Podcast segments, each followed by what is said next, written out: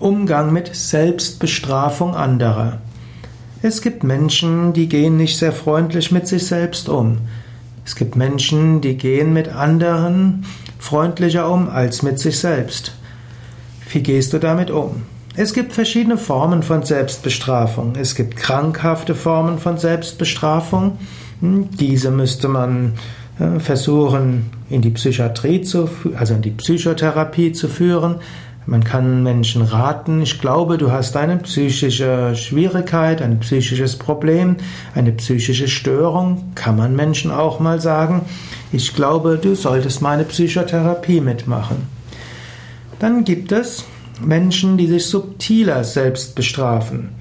Dort könntest du Menschen auch darauf aufmerksam machen. Ich habe es zum Beispiel gar nicht mal selten erlebt, dass Menschen, die ein schwaches Vaterbild haben, immer dann, wenn sie erfolgreich sind, den Erfolg wegwerfen.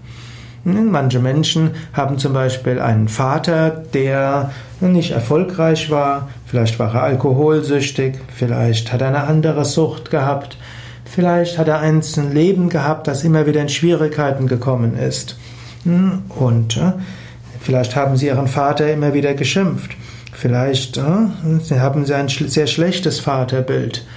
Aber, und sie bemühen sich zum einen, jetzt es besser zu machen als der Vater. Und immer dann, wenn sie den beruflichen Aufstieg erreicht haben, dann werfen sie alles hin. Sie bestrafen sich selbst dafür, dass sie erfolgreicher sind als der Vater. Das kann man Menschen mal sagen, eventuell kann man Menschen helfen, das in einer Psychotherapie oder einer Familienaufstellung zu bearbeiten. Eventuell können die Menschen innerlich lernen, mit ihrem Vater zurechtzukommen, ihr Vaterbild zu ändern und letztlich zu wissen, ihr Vater will ja gar nicht, dass sie sich selbst bestrafen. Es gibt auch andere Formen von Selbstbestrafung, die früher in spirituellen Kreisen und religiösen Kreisen üblich waren. Das heißt, wenn man morgens seine Yoga-Übungen nicht macht, dann gibt es eben auch kein Frühstück als ein Beispiel. Und wenn jemand am Tag äh, etwas getan hat, was er nicht hätte tun sollen, schläft er eben auf dem Boden. Also es gibt solche Formen der Selbstbestrafung, die heutzutage in spirituell-religiösen Kreisen eher aus der Mode gekommen sind, aber sie müssen nicht falsch sein. Da musst du nicht deine, äh, ja, deine Überzeugung kundtun, dass das nicht angemessen ist.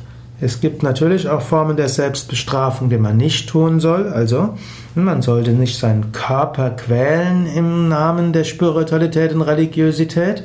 Also vom Yoga-Standpunkt aus gilt das Geißeln oder das Auspeitschen oder das Ritzen oder Dornengürtel und so weiter gilt als Tamasik, also etwas, was man nicht tun sollte. Aber man kann auch sich etwas vornehmen und man kann auch sagen, man will an sich arbeiten und wenn man das nicht getan hat, kann man bestimmte Konsequenzen auch schon nennen. Man muss das nicht gleich als Selbstbestrafung bezeichnen. Aber wenn Menschen sich auf harmlose Weise selbst bestrafen, um etwas massiver an sich zu arbeiten, ist das ganz okay. Nur Selbstbestrafung sollte nicht darin münden, dass man körperlich sich irgendwelche Schmerzen antut oder irgendetwas tut, was ungesund ist. Das waren jetzt einige Gedanken zum Thema Selbstbestrafung. Du siehst, es ist ein komplexes Thema, das sehr komplexe Umgangsweisen hat. Es gibt nämlich Selbstbestrafung in den unterschiedlichsten Kontexten. Es gibt die direkt krankhafte Selbstbestrafung, hm, die zum Psychotherapeuten gehört. Es gibt die subtile Selbstbestrafung, die einem hilft im Leben, die einem davon abhält, im Leben erfolgreich zu sein und die vielleicht auch psychotherapeutisch aufgearbeitet werden kann. Und es gibt harmlose Formen von Selbstbestrafung, die von manchen spirituellen Lehrern als hilfreich erachtet werden.